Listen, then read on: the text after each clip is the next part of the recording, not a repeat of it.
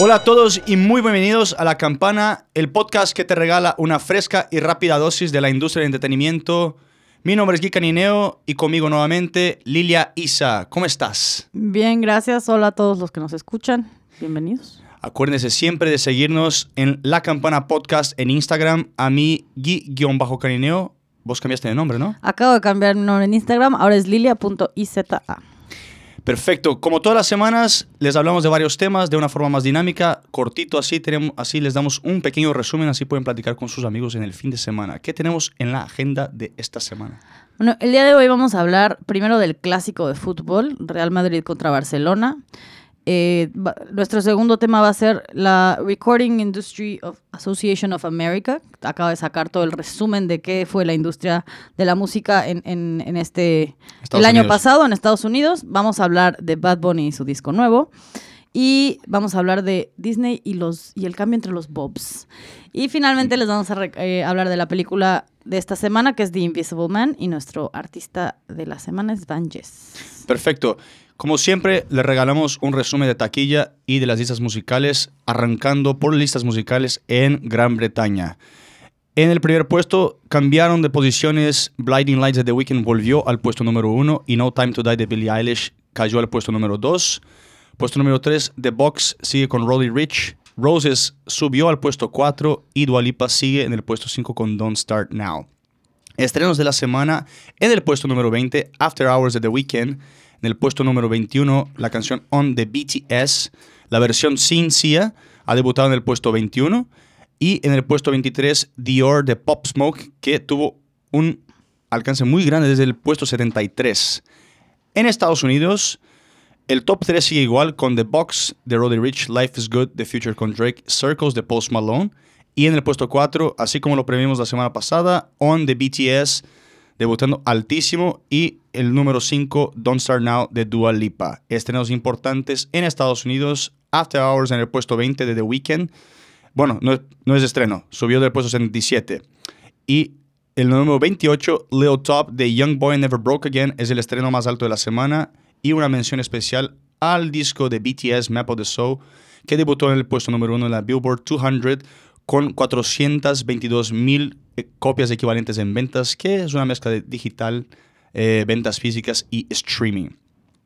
En las películas en Estados Unidos, El Hombre Invisible, la película que vamos a hablar al final del podcast, en primer lugar con 29 millones de dólares. Sonic cayó al puesto número 2. Harrison Ford y su perrito en el puesto número 3.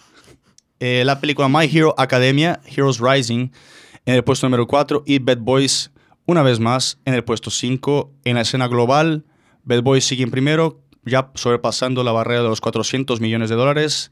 Sonic en puesto número 2, Dolittle en el puesto número 3, Birds of Prey casi llegando a los 200 millones y The Gentleman pasando los 100 millones. Pero bueno, arranquemos con los temas de esta semana, hablemos del clásico. Eh, bueno, rapidísimo, antes del clásico, les voy a hablar un poquito de la nueva música de la semana pasada. Se me olvidó, perdón. Eh, no pasa nada. Hubo, hubo bastante nueva música de, de artistas grandes el viernes pasado. Salió Lady Gaga con una nueva canción llamada Stupid Love. Salió conjunto con un video que todos pueden ver en, en YouTube. Eh, un poco de lo que, lo que era Lady Gaga. Yo creo que era un poco regresando a eso.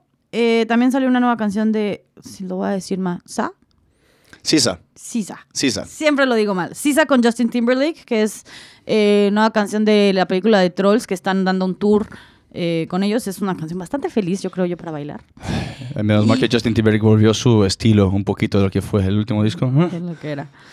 Eh, y bueno, también tenemos Rojo de J Balvin, que llevamos esperándolo varias semanas. Buenísima canción. A mí me encantó la canción. Y bueno, también tenemos algo nuevo de Gorilas.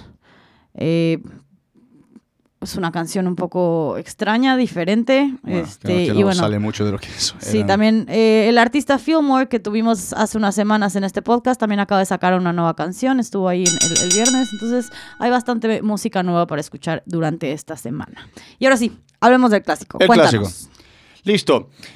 Bueno, un poquito de datos antes de arrancar. Son 244 encuentros en competencia y según he visto, ahora el cabeza a cabeza está igual. Tan, que cada equipo tiene 96 victorias y 52 empates. Sergio Ramos es el jugador que más jugó el clásico con 43 partidos. Y Messi es el que más marcó con 26 tantos. Le siguen Alfredo Di Stefani, la leyenda del Real Madrid, y Cristiano Ronaldo con 18 cada uno. Obviamente Cristiano Ronaldo ya no podrá marcar porque ya no juega en ese equipo. Y otro detalle importante, bueno, quizás no tan importante para los fanáticos del Barcelona, es que la victoria más amplia fue 11 a 1 a favor del Real Madrid en 1943. Bueno, ahora la importancia de estos dos equipos, ¿no? Para el mundo de los deportes y para el mundo económico también, ¿no? Sí, bueno, más allá, creo que más allá de, los resultados de los partidos y más, eso lo encontramos en cualquier lado. Eh, algunos datos importantes, a mí me, pareció importante que todo el clásico, y, creo que principalmente ese partido está producido por esta empresa que se llama Abbas. Eh, específicamente es la parte de Sports Entertainment, que Abbas es una eh, compañía internacional originalmente de Francia que hace relaciones públicas y este bueno en general hace marketing y relaciones públicas. Entonces todo eso está producido por y también se ve reflejado eh, todo este trabajo un poco en los eh, sponsorships, en todos los patrocinios que tienen estos, eh, estos dos equipos. Por ejemplo, el Real Madrid el año pasado, en 2019, generó 178 millones de euros con sus 19 acuerdos de patrocinios. En, bueno, los más grandes, obviamente, Fly Emirates, que vemos en la playera, y Adidas, que pues también vemos ahí, ¿no?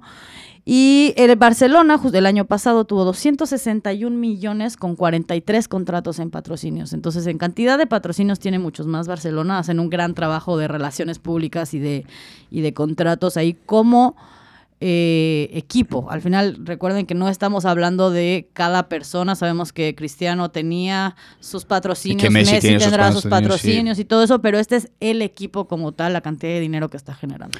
y, en términos eh, generales, así de ingresos provenientes que vienen de estadios, de derechos de transmisión por televisión, obviamente, marketing, los dos clubes juntos generan o generaron en 2019 1.6 billones de euros. Eso es bastante grande. El Real Madrid es considerado, bueno, los dos clubes son considerados los que más generan ingresos de entre todas las entidades deportivas, ya considerando la NFL, la, Liga de Béisbol y las franquicias de la NBA. Y de hecho, en la última década, eh, perdóname, eh, en el 2019 el Real Madrid acumuló más de 300, 347 millones en beneficios netos. O sea, eso es neto, limpios. Sin gastos ni nada. Que a diferencia del Barcelona, que también tiene muchos ingresos, pero tiene más gastos, sus beneficios netos fueron de 113 millones de euros. Wow.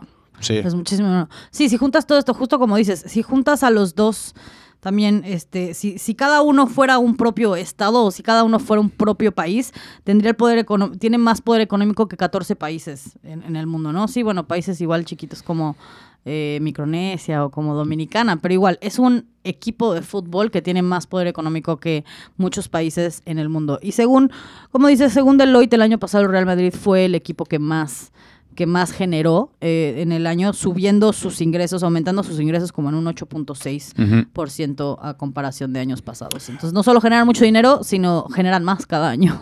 No, y, encima, bueno, eso se dice que a cada mil euros producidos por la economía española, 1.2 provienen de los dos clubes. O sea, estamos hablando de dos clubes que generan el 1% de, de, la de, la economía española. Eso es bastante... De, toda la economía española, el 1%. De la economía española. Pero bueno, es el impacto global y también vemos en transmisiones cómo siguen aumentando y sigue siendo cada vez más, eh, siendo más mundial, viendo por más países, que de hecho el último clásico supuestamente fue transmitido, el que se jugó en diciembre, antes de, más nada, fue transmitido, fue transmitido a 650 millones de personas en más de 182 países, que en comparación de la final del Mundial de Rusia, fue transmitida a 516 millones ese solo partido. Así que vemos la, lo global que es la... ¿Cómo, cómo es que se dice? La... La, la economía. no, pues no la economía. Eh, la, la dimensión que tiene, ah, la dimensión que tiene. Se me está oyendo la palabra. Claro, y dato curioso, eso, eso se traduce en, en, este dato que me pareció muy interesante, que los recorridos de los estadios de estos dos, de estos dos equipos, los tours, que cada recorrido te cuesta 1.25, otro 26 dólares, tienen 2.3 millones de visitantes cada año. Entonces, no nada más tienen dinero de patrocinios, de eh, entradas, sino nada más de ir a ver el estadio están, están generando dinero. Y, y, bueno, obviamente se traduce en que como se están volviendo internacionales y demás, pues más y más personas, así como mencionamos que BTS jala gente a Corea, pues bueno, estos equipos jalan, jalan gente a España. Sí, y supuestamente, dato curioso, para terminar este temita, es que se dice que los tours que ofrecen cada estadio sin partido, o sea, en días que no hay partido, atraen más turistas que a países enteros tipo Eslovaquia y Ecuador. No sé, si eres un fan de, de fútbol, yo no soy fan de fútbol, jamás no sé si tomaría un tour de, de, de un estadio, pero pues al final es interesante ver dónde juegan, ¿no? Bueno, cambiamos de tema. Siguiente tema. Hablamos de música en Estados Unidos, números, números y más números. Pues bueno, el Recordings Industry Association of America es una compañía que cada año saca eh, números en... ¿a qué, ¿A qué nos referimos con números? Ventas, streaming, eh, realmente cuánto dinero se generó en la industria de la música. Entonces, En todo lo que, Unidos. lo que les vamos a decir ahorita justo es en Estados Unidos. Entonces, sí son números muy grandes, pero no son mundiales, nada más para que lo recuerden. Entonces, cuéntanos. Listo. Se dice que la- los ingresos provenientes de la música aumentaron en 13%, un total de 11 billones de dólares. Eso obviamente es redondado, puede ser más.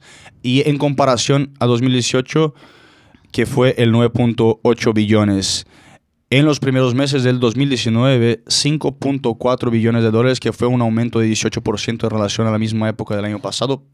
Pero el cambio más grande fue que 79% de esos ingresos son provenientes del streaming, un 20% más en comparación del año pasado. Sí, justo como dices, eh, el revenue del, streaming, ese, de todo ese revenue, el 70% es de suscripciones eh, pagadas, que en 2019 fueron arriba de 60 millones de personas que están pagando suscripciones. Y los, las ganancias, el revenue de, de este, de esta sección de streaming aumentó un 20% desde el año pasado. Entonces quiere decir que más y más personas están streameando, más personas están pagando eh, estos servicios y entonces están generando más dinero. Sí, un dato curioso. eh, bueno, ahora vemos que el streaming está dominando el mercado con 79% de los ingresos totales de la industria americana. En 1999, lo curioso es que las ventas de CDs correspondieron por el 90%, con 14.6 millones, que fue el pico del mercado de la música. O sea, estamos hablando de lo más, lo más, lo más, que fue en 1999. Pero ahora vemos el cambio de las ventas y de hecho las ventas físicas tuvieron, fueron responsables por solamente el 10% de lo que generaron en 2019. Las ventas digitales sorprendentemente un, un bajo de, de 8%. 18%. No, las ventas digitales, no streaming. Ah. Que fue el primer año desde el 2006 que las descargas pagadas trajeron menos de un billón de dólares. Órale. Sí. Pero lo que dijimos, lo vintage es Paga. bueno.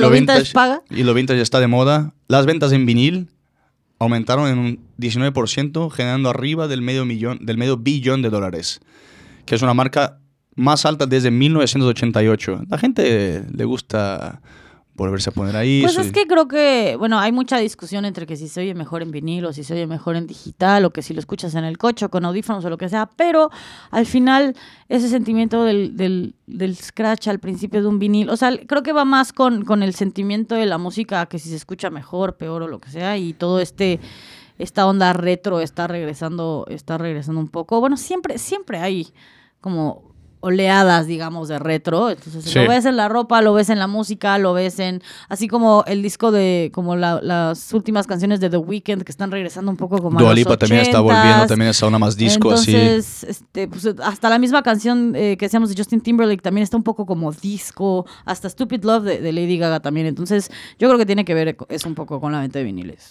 Sí, no, y obviamente la- las grandes disqueras, los grandes grupos conglomerados de la música están viendo ese cambio, viendo que supuestamente están aumentando los números en, ingresos, que como hemos mencionado, Warner Music Group anunció hace un par de semanas que se iba a hacer pública y ahora Universal también en- entra en esos planes para enlistar sus acciones al mercado público. Eh, obviamente todavía se espera y yo he leído una noticia que por el tema del coronavirus quizás eh, Warner se tarde un poquito más, pero ya vimos en un, en- hace, hace poquito tiempo que Universal vendió una participación minoritaria valorada en 30 billones de dólares. Es las empresas están, están metiéndose cada vez más porque ven que el cambio ya está cerca, el cambio ya, pues ya es, ya es visto. Obviamente está todo el tema que los artistas no le conviene el tema del streaming porque les pagan centavos, pero en total uno, o sea, la industria sigue generando dinero. Claro, ahí bueno, ya sería una discusión entre tú puedes subir tus cosas a streaming o necesitas un- una disquera para sacar tu música, pero se quedan con parte de tu dinero. Es toda una discusión, yo creo que depende mucho del artista y lo que quieran generar, pero fuera del dinero creo que queda claro que el streaming es una gran forma de llegar a muchas, muchas personas, porque al final si tienes una disquera, igual te van a poner en Spotify, en SoundCloud, en, en todo, en, En todas las, que, las... en las que ellos en quieren, todas creen que, sí, que- Entonces, igual lo puedes hacer tú, tú, tú mismo, pero sí, al final es una industria que sigue generando mucho dinero. Eh, y todo esto solo estamos hablando de ventas y de streaming, no estamos tocando ningún tema de, De tickets. de tickets, de conciertos, De de, tours. de merch. No estamos tocando nada de esos temas. Al final esto es exclusivamente ventas y streaming de música.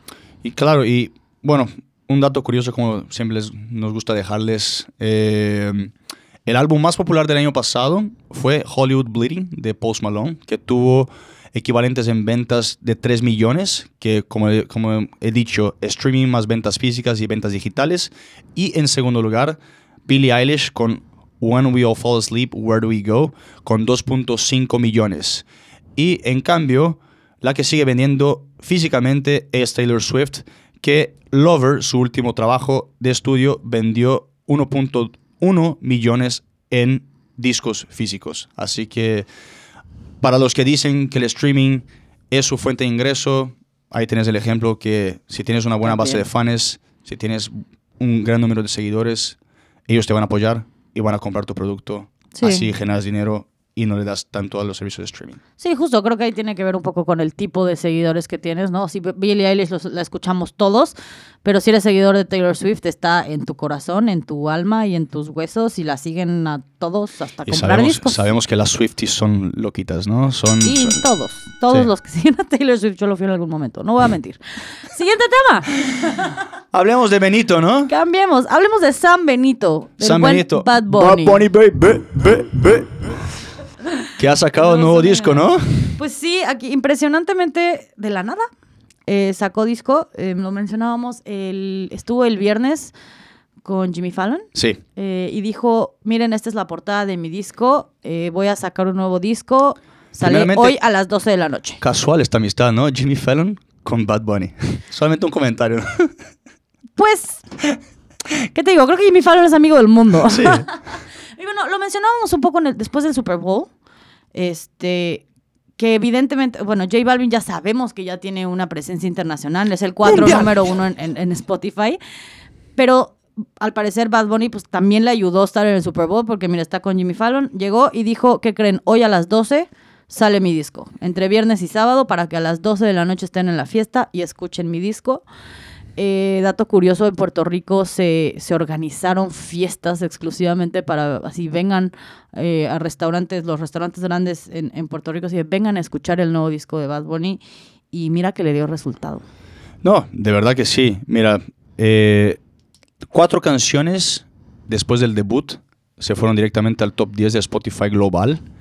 Ignorantes que una colaboración con Sech, de hecho, fue la canción que él cantó el viernes eh, en Jimmy Fallon. Tenía 5.04 millones, se fue derecho al número 4, eh, el puesto número 4. La Difícil con 4.95 millones al puesto número 6. Si veo a tu mamá, 4.72 millones, puesto 7. Y La Santa con el gran Daddy Yankee, número 10 con 4.23 millones. Y bueno, datos también de, de- de- en total del artista total en Spotify gigantescos, que fue el artista más streamed. Eso es un término totalmente inventado, pero bueno, en Spotify global Más streameado. más streameado, ¿no? El, 20 el 29 de febrero, que cuando fue con lanzó 78 millones de reproducciones. Y el más gran debut en el 2020, su álbum, 61.3 millones de reproducciones. Pero ya no, ya lo hemos visto también, lo, estuvo, estuvo en el Super Bowl, ha, ha estado marcando presencia, una agenda bastante, bastante ocupada, ¿no? Sí, bueno, y bueno, para los que están completamente perdidos, este álbum se llama Yo hago lo que me da la gana o bueno, sus siglas, así lo pueden encontrar en, en Spotify. Y sí, como dices, fue el artista más escuchado de- del 29 de febrero de este año, bisiesto. Este leap year le salió muy bien porque pues eh, se eh, le pegó, le pegó de repente sacar un disco y anunciarlo para la fiesta y pues todo el mundo lo ha estado escuchando y streameando. Hay este chismes. ¿no? Chismes. no nos gusta hablar de chismes, no somos Pérez No. Hilton, no nos gusta hablar de rumores, pero en una de sus canciones dice que en nueve meses va a sacar otro disco y se va a retirar. Los chismes dicen que es la primera vez que salió con su novia, es la primera vez que lo, lo- lo- lo fotografían con ella y que probablemente estos nueve meses quiere decir que está embarazada y se va a retirar un ratito, pero todos sabemos cómo son esos retiros de... De Igual y como artistas. Daddy Yankee, va a dejar de sacar discos, pero pues va a estar featuring ahí, no creo que nos, nos, nos desaparezca el Bad Bunny por un pequeño conejito malo. Un pequeño, un, con- un conejillo por, malo, un, ¿no? por un crío ahí. si es que estos rumores en verdad, la verdad son rumores, nos alejamos de eso, pero lo que sí quiere decir es que probablemente en nueve meses tengamos un disco nuevo. Exactamente. Y bueno, ese, su nuevo álbum, eh, pues le va a seguir a un muy buen debut, que fue su último álbum por siempre, que ganó el mejor, ganó como mejor álbum de música urbana en los Latin Grammys. Y ese disco, justo el año- la semana pasada, ¿se acuerdan? Estuvimos hablando de Tiny como uno de los grandes productores que han estado surgiendo últimamente. Hablamos de una de sus canciones nuevas y ese disco de Por Siempre, eh, de hecho, fue producido por Tiny también. Sí, hace cuando hablamos del Super Bowl también estamos diciendo del impacto global que están teniendo los, los artistas del género urbano, tanto el reggaetón, del trap, como lo quieran ver. Y Bad Bunny es un gran ejemplo que con sus colaboraciones con J Balvin y Cardi B, la canción fue número uno en la Billboard 100 y hasta nominada al Grammy de Mejor Grabación. Y él como mucho, y también lo comentamos, ha hecho una, sacó una colaboración con Drake, que se fue al, al puesto número 5 en la Billboard 100. En lo de Drake, canta en español básicamente. Eh, entonces vemos eh, esa gran influencia que, que están teniendo y Bad Bunny eh, tiene 14 nominaciones para los Billboard Latin Music Awards. Y otro dato que se me olvidó decirles es que su nuevo álbum se fue eh, directo al puesto número uno en los iTunes Charts. Estuvo por dos días y en España también. Así que todo eso viene de en tan poco tiempo, en tan poco tiempo que lo han visto en SoundCloud, eh, sacando canciones influenciadas por Daddy Yankee y Vico C, desde que trabajaba como empacador en, una, en un mercadito. Así que todo, todo es posible, todo es posible, ¿no? Sí, claro, este todo, todo es posible, así como dijiste, em- empezó, empezó como muchos ahí eh, haciendo música y, así como Billie Eilish lo descubrieron un poco en SoundCloud y empezó a sacar más música. Em, pero sí, ju- justo como la semana pasada comentábamos que BTS también está rompiendo barreras y demás, creo que los géneros, es importante reconocer que los géneros latinos también, y no nada más el reggaetón, en general como géneros latinos están rompiendo todas estas barreras en las que, pues, aunque no entiendan, y, y- y, bueno, yo lo veo con gente aquí en Estados Unidos que puede decir que aunque no entiendan exactamente lo que está diciendo, pero disfrutan la producción, la producción está muy bien hecha, y para todos los que odian el reggaetón y tienen este... este Mal como- concepto, ¿no? Es- un mal concepto, sí. O sea, yo quisiera, mi opinión, voy a meter aquí mi opinión personal y les recomiendo que le den una nueva oída a todas estas nuevas canciones porque las, las letras ya no son lo mismo que lo que eran hace, no sé, que lo que era gasolina, que lo que eran hace 15 años el reggaetón. Ya las letras también ya hablan de cosas importantes, ya también, pues la canción de Rojo de J Balvin es un poco más como de amor, un poco más de, de- de relaciones interpersonales. También tenemos esta de René que acaba de salir. eh, que habla un poco de la depresión. Entonces creo Sí. que también hay que quitarle este mal concepto al reggaetón de que solo es de fiestas y mujeres y como todas estas cosas negativas. So, y encima Bad Bunny es muy político. No, no, no queremos meternos en ese tema, pero si buscan un poquito, investigan un poquito, ven que siempre está con los derechos de las mujeres. De hecho, cuando estuve en Jimmy Fallon usó una, una playera que, sí- que simbolizaba el asesinato de, de- de un trans. Eh, siempre está metiéndose en ese tema, usando su voz para, pues, para generar un poquito más de ruido, para que la gente entienda un poco de lo que está pasando en el mundo. Ha sido muy eh, enfocado en los protestos en, en- en Puerto Rico, pero en fin, esto no tiene nada que ver. El álbum está ya afuera. Mira el puesto, le le recomendamos y mira el puesto número uno en la Billboard 100, la en la Billboard 200 la semana que viene.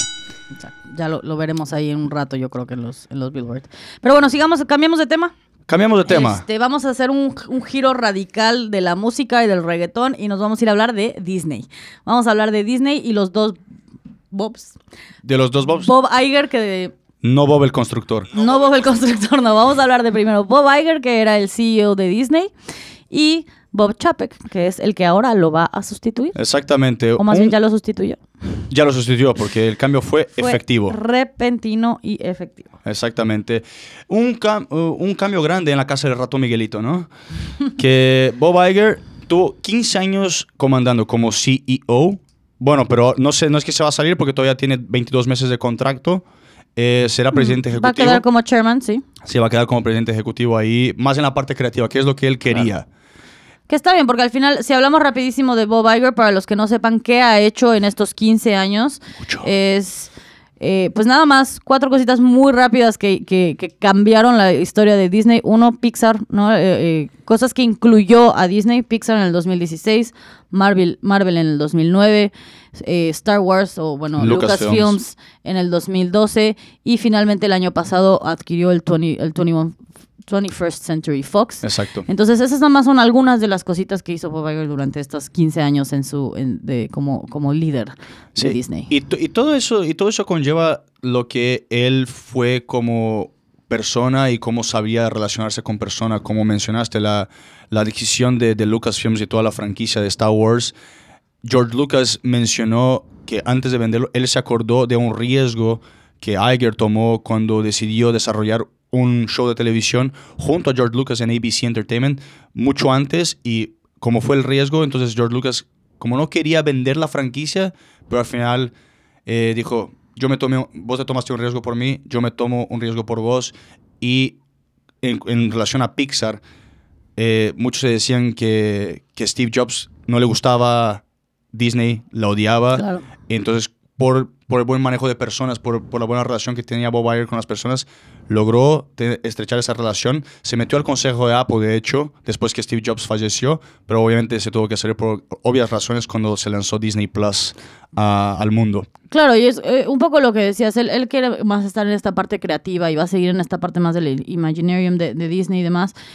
Por lo cual a mucha gente le sorprendió este nuevo cambio con Bob Chapek, porque Bob es, bueno, también, también estuvo como chairman, está más en la parte de los parques, pero es conocido porque, bueno, tiene 60 años y es una persona muy seria, es fuerte, no tiene esta sonrisa carismática que dice Bob Iger, no tiene como este toque con las personas. Ya se le decía Mr. Hollywood a Bob Iger. Exacto, no tiene como este toque, es más como el bottom line suit, que quiere decir que es como es este tipo cuadrado que él va y esto es lo que quiero hacer, entonces pues este cambio puede, puede cambiar un poco pues, el tipo de adquisiciones que pueda hacer. O, o bueno, eh, fue un poco sorpresivo porque había otros dos otras dos personas que estaban ahí en, otra vez los como los rumores, otras dos personas que estaban platicadas para posiblemente sustituir a Bob Iger. Uno, Kevin Mayer, que tiene 58 y que es director, eh, bueno, era, era más parte de eh, un especialista del, del consumo, del- de la conexión directa con el consumidor. Exacto. ¿no? Que podría ser un poco más seguir la lista de Bob Iger. Y que fue el supervisor de- del lanzamiento de Disney Plus. Exacto. Que nada mal, ¿no? Hoy y por que hoy. entiende perfecto al consumidor, nos Exacto. queda muy claro, ¿no? Sí.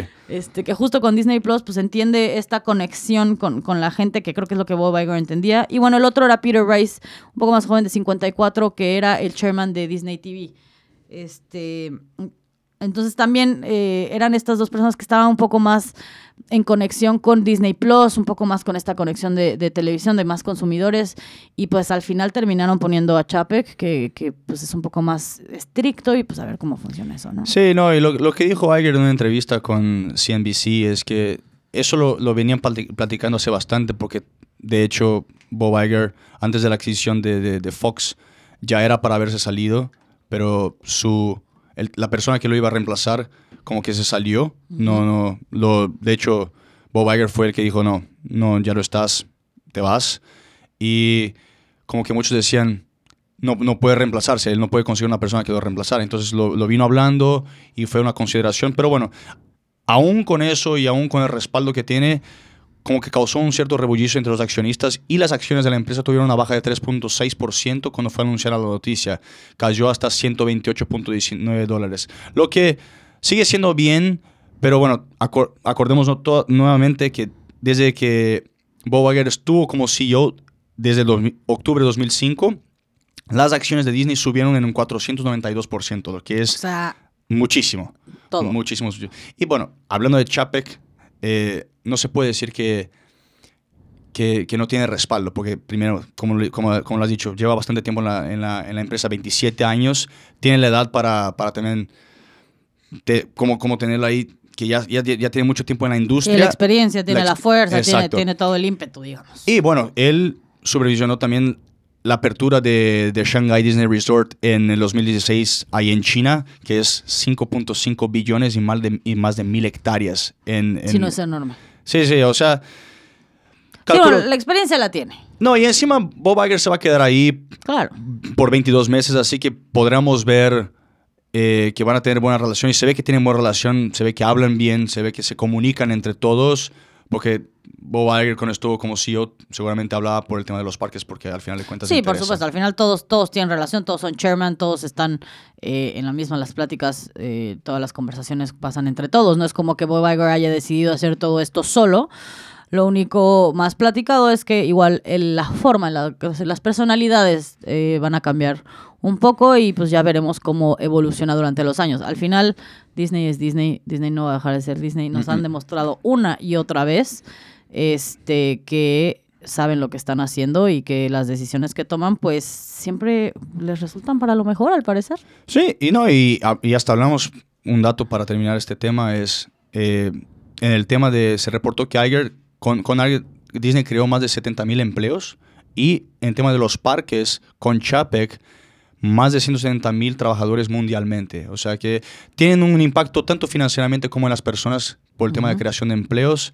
Y como lo has dicho, Disney va a seguir siendo Disney, el ratón Miguelito va a seguir siendo el ratón Miguelito y Walter ahí va a estar tranquilamente durmiendo por la Sonriendo- eternidad. sonriéndole a todos por, por siempre jamás. Pero bueno, sigamos. El Hablando que- de películas. El tema que ahora a mi compañera le va a gustar porque yo estoy ansioso, así como ustedes, para saber cuál es su opinión del tema. Pues bueno, a decir, nosotros fuimos eh, recientemente a ver esta nueva película llamada The Invisible Man, El Hombre Invisible, eh, que se acaba de lanzar aquí en Estados Unidos. Es eh, una película basada en un libro de H.G. Wells que salió en 1897. Para los que no ubican a H.G. Wells, es el mismo que escribió La Guerra de los Mundos, es el mismo que escribió Time Machine, escribió este Country of the Bird también, que muchos, muchos de sus libros se han hecho este, películas, bueno, la más famosa, eh, La Guerra de los Mundos, ¿no? Pero se imagina, ¿no? Este mundo, este mundo, digamos, fantasioso, que a mí me parece sorprendente que lo escribió en 1897. Pero bueno, también había, eh, salió otra película en 1933. 1933. Y finalmente, The Invisible Man tiene muy buenas críticas, decidimos ir a verla. eh, y está interesante. Ok. Está interesante. Este, mira, la verdad, aplausos a, a Lee Worm- Wormel, que es el director. eh, es australiano, es director, es productor ejecutivo, escribió el screenplay e hizo la adaptación. O sea, entonces, a mes apla- aplausos, sí lo hizo muy bien. Mesa que más aplauda. Mesa que más aplauda. Arriba la niña, arriba la niña, ¿no? Ah, no, eso es otra cosa. Este, pero bueno, a mí la, la película, en lo personal, no me fascinó. Eh, tiene muy buen manejo, eso sí, sí hay cosas a que aplaudirle. Tiene muy buen manejo de tomas. Eh, es un hombre invisible al final de cuentas, si no han visto el tráiler. Entonces, eh, eh, hacen muy bien, generan muy bien la idea de que hay alguien en el, en el cuarto, aunque no lo hay, aunque no lo veas, aunque no veas nada. Las tomas son muy buenas, la música es muy buena, la verdad, este, la creación de, tensión y demás. Este, no quiero spoilearles nada, evidentemente, pero en mi parecer me parece un poco predecible. Eh, pero está interesante. La verdad es que la primera mitad de la película sí me tuvo con una ansiedad y unos nervios de qué está pasando, quién, dónde está esta persona y pobrecita se está volviendo loca. Este, que pues bueno, se generó muy bien con, la música y la cinematografía, la verdad. Sí, no, y bueno, muchos de los que vieron esa película como que medio... Ah, es la continuación de la película Hollow Man, que es la película que estrenada por Kevin Bacon en el año 2000. Esa película a mí me encantó, si no la, si no la han visto, véanla, es excelente. Pero no, esa es, como lo has dicho, es una adaptación de otra película de 1933, eh, que es estrenada por Elizabeth Moss, que es una actriz muy aclamada en, en la, en las, por series como The Handmaid's Tale, no puedo pronunciar esto, que es una serie de Hulu. Handmaid's Tale. Eso, eso. Y sin spoiler, eso, ella tiene que interpretar una persona que supuestamente está loca porque justamente tiene a su ex marido o marido porque no se separaron, porque se ha muerto, en fin, eh, que es invisible. Entonces, la interpretación se va mucho por el tema de que a mí me, a mí me gustó bastante cómo lo ha hecho ella, porque no es fácil tener ese tipo de papeles, sobre todo porque ella también viene de su personaje en la serie, que es más o menos de ese, lleva por ese estilo, es un personaje muy fuerte, que mm, pues lida, li- lida con muchos problemas. Entonces... No, bueno, y al final tiene que actuar sola. Sí, básicamente. Sola contra un espacio vacío en un cuarto. Entonces, no, no es fácil. No Sí. es fácil. No es fácil, pero sí, dentro de todo, eh, el concepto está interesante, te deja con buena atención durante la película, aunque yo particularmente soy muy bueno eh, viendo lo que va a pasar, entonces no me asusto tan fácilmente, pero construye bien todo lo que es la, la- la historia, el storyline, como, como, como, como dicen por acá. Y como lo has dicho, muy buenas críticas. Tiene muy y- buenas críticas. Ya y- recuperaron el dinero que hicieron. Sí, porque fue una inversión supuestamente de 7 millones y solamente acá en Estados Unidos... 9 millones. 7 bueno, millones. 7, 9 millones. Bueno, solo hay que pagarle a la mitad de los actores, el otro es invisible. Exacto. bueno, solo acá en Estados Unidos han hecho 20 millones, pero mundialmente ya van casi por los 50, así que muy buen resultado para, la, para las producciones Blumhouse, que a veces, bueno, que con el tema de Fantasy Island la, hace un par de semanas como que no lo ha ido tan, tan bien, pero bueno. Eh, No, bueno, al final esa es nuestra recomendación de la semana. Este sí es como la película que ver este, este fin de semana. Eh, Y- yo le aplaudo a Stefan Dusho, que es el de cinematografía. Ese Exacto. sí, a a ese le voy a dar todos, todos mis, mis props, todos mis aplausos a ese hombre. otra vez mesa que más aplaude. Voy a aplaudirle nada más a ese hombre. No toda la mesa, nada más a él. Y bueno, si quieren también ver otras películas del mismo director, como, como las mencionas, un director que tiene bastante enfoque, tuvo mucha participación en la, en la franquicia del Juego del Miedo. No, no ha dirigido ninguna de esas, pero fue escritor en, tre- en las primeras tres. Y su debut como, como director fue en Insidious, eh, La Noche del Demonio, capítulo 3 en español. Y también dirigió Upgrade en el 2018. Así que, como siempre, véanla, díganos sus opiniones, qué les pareció. Nosotros les tiramos la recomendación según la crítica y según nuestros gustos personales. Personales. Eh, ya luego nos pueden decir si quieren, si, estamos, si están de acuerdo con nosotros o no. o si están, de, o si Eh, están en desacuerdo con Lilia. que todo el mundo está en desacuerdo conmigo porque tiene 90% de Rotten Tomatoes, así que la loca soy yo. Eh, pero bueno, finalmente, nuestra última sección del día vamos a hablar de redescubriendo talentos. Redescubriendo talentos. Vamos a hablar de las artistas, bueno, el grupo llamado Van Jess. Sí. El grupo Van Jess, que es un dúo de hermanas americano-nigeriano, porque nacieron en Nigeria, pero están acá desde muy chiquitas, que es, a mí en lo particular me encanta, RB, que llegan, se van mucho, o como dice mi amiga Lilia, jalan mucho hacia el soul de los 90, con una producción muy suave y sofisticada. Es bastante agradable escucharles. No, no sé, nosotros escuchamos su último álbum hace, hace poquito tiempo y de verdad que estuvimos ahí, ni siquiera vimos el tiempo pasar y ya había acabado el álbum. Sí, la verdad es que su música es, como dijo, es muy soulful, este es un poco más como tranquila, R&B. Eh, la verdad, eh, últimamente está creciendo la tendencia de los afrobeats, que la verdad, siendo latinos, escuchamos afrobeats y se relaciona mucho con los ritmos, que, los ritmos que tenemos nosotros en Latinoamérica en general, se parece al reggaetón, pero ellas son un poco más tranquilas, un poco más sobre la voz, un poco como, como dijiste, para ponerlas de fondo durante, durante una, una plática casual en tu casa o lo que sea. Y sí, como dices, están, es como, tienen un twist noventero, eh, pero como del dos lados. Tiene la parte eh, como de, fa- de sabores de Janet Jackson, tiene como un poquito, puedes de repente escuchar un poco TLC, tienen ahí como varias influencias de los, de los noventas, pero también tienen un poco de influencias de, de, de, digamos, del electrónico, un poco como Sí. Azalia Banks. Este, tiene ahí un poquito de los dos, pero sin caer en ninguno de los dos géneros, ¿no? No cae nada más en, en, en noventas o no cae nada más en electrónica, sino como es una combi- combinación, digamos, pues lo, lo primero que se me ocurrió cuando lo escuchamos es suave. ¿no? Sí. Es como una, es una combinación muy suave. No, y de hecho, qué bueno que dijiste lo de, lo de se, lleva por ma- así por el lado de lo electrónico, porque su canción Disfun- eh, Dysfunctional, que es una colaboración con Kai Tranada, a ver si lo pronuncié bien, que Kai Tranada promueve su dominio de, de sonidos de bajo que son más centrados en el género del groove y combinan todo eso con el conocimiento que él tiene de sintetizadores. Así que esa combinación y juntándose a las hermanas que traen esa sutilidad, esa sensualidad, que mezcla hasta un poquito de, de- lo que es el funk eh, tradicional, tira por varios géneros y te hace una... Es una música excelente para escucharlo así cuando estás tranquilo en una, una reseña así con, con Sí, los amigos. Para una cena, algo así como tranquilo, tranquilo de fondo mientras estás estudiando. Eh, y la verdad es que sí, eh, como dije, no nada más de los afrobeats, la música nigeriana o sea, es- está trayendo muchos artistas. Hay muchos artistas eh, nigerianos que están saliendo aquí en, en- en Estados Unidos Y en UK también están bastante fuertes.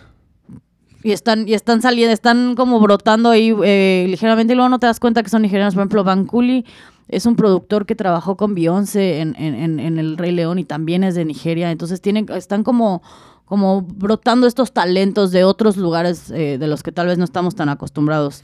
Y bueno, finalmente Van Jess eh, tiene arriba casi, tiene casi un millón de, de escuchas en Spotify eh, mensuales, lo cual es un número pues bastante decente, aunque en sus redes sociales, como siempre, se las vamos a dejar en nuestra descripción, pero bueno, tienen 70 mil followers. ¿no? Sí, y al final de cuentas, como muchos otros artistas eh, arrancaron por YouTube, hablamos de Bad Bunny que fue por SoundCloud, todas esas, esas, esos sitios que puedes poner tu música inde- independientemente, eh, y lo que les ayudó fue que hicieron un cover de Drake y Frank Ocean, que Headlines y Thinking About You, eh, hace bastante tiempo y llegó a llegó a tener 3.1 millones de, de reproducciones y por esa razón firmaron con la disquera Keep Cool, que es parte de RCA, que es la agencia que también tiene a Normani, la ex integrante de Fifth Harmony, y Lucky Day, eh, que las ayudó a sacar su último álbum en julio 27 del 2018, Silk Canvas, que es el que hablamos recientemente, muy buen álbum,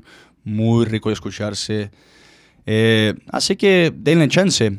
Pues sí, denle una oportunidad a estas hermanas Ivana y Jessica, eh, que también tienen una, una voz bastante, bastante R&Biosa y bastante armoniosa y bastante Exacto. tranquila, digamos. Entonces, eh, sí, esa es nuestra recomendación de esta semana, Van Jess, Redescubriendo Talentos. Sí, su última canción fue una colaboración con Ari Lennox, Cool of the Rain. Esa es la última canción que sacaron las dos hermanas. Nuestra recomendación de Muy la bien. semana. Y les dejaremos, como siempre, la información en la descripción para que las puedan seguir, para que las puedan escuchar. Listo. Tenemos anuncios, ¿no? Esta semana. Y sí, antes de despedirnos vamos a hacer un rápido anuncio. Nuestros próximos dos episodios van a ser un poco más cortos. Eh, no van a ser tan, no, no quiero decir eh, relevantes porque obviamente son relevantes, pero bueno. La verdad es que nos gusta ser parte del entretenimiento y aquí mi compañero Guy se va a ir a ser parte de South by South- Southwest, va a trabajar y yo tengo que ir a unos festivales de música electrónica también a trabajar. Entonces nos gusta meternos al entretenimiento, no vamos a estar las próximas dos semanas, entonces les vamos a dejar dos episodios pregrabados, así que no tendrán las noticias del último momento, pero igual les vamos a dejar información importante, Exacto. datos. Eh, y cosas y cosas interesantes que puedan escuchar y finalmente al final de este mes les vamos a tener vamos a intentar hacer algo nuevo en este podcast y vamos a tener un, un pequeño cambio a ver qué tal nos funciona Pero bueno, como hemos dicho, siempre les agradecemos a todos los que nos escuchan. El último episodio nos ha ido bastante bien. Qué bueno que les ha gustado. Qué bueno que han escuchado también los otros episodios. Eh, según les guste, el, el- el que deciden escuchar primero. y si es la primera vez que están aquí váyanse para atrás y escuchen todos Exactamente. Así que bueno, muchísimas gracias. Esto es La Campana, el podcast que te regala una fresca y rápida dosis de entretenimiento. Síganos una vez más, La Campana Podcast. Yo soy Gui Canineo y muchísimas gracias, Lilia Isa, por, por tu participación. muchas de nada nos vemos la próxima semana chao